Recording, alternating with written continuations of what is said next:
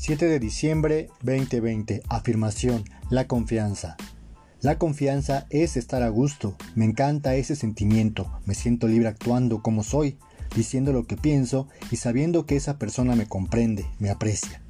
Mi bienestar es estar plenamente confiado. Pensamiento. Sé que si anhelo que el mundo se transforme en uno mejor, el primero que debe cambiar y transformarse soy yo.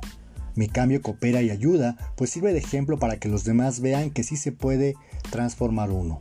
Estoy feliz haciendo este esfuerzo, pues me siento capaz de lograr de cambiar todo lo que deseo.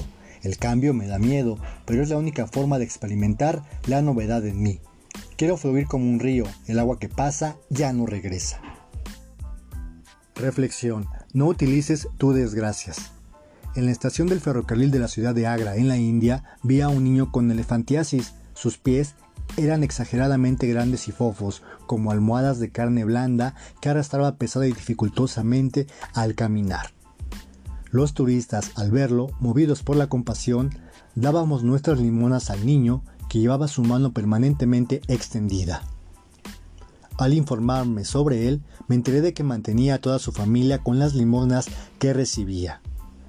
Podíamos advertir que aquel niño vivía con forma indiferente con su desgracia y hasta en cierto modo dichoso y contento al considerarse el sostén de toda su familia.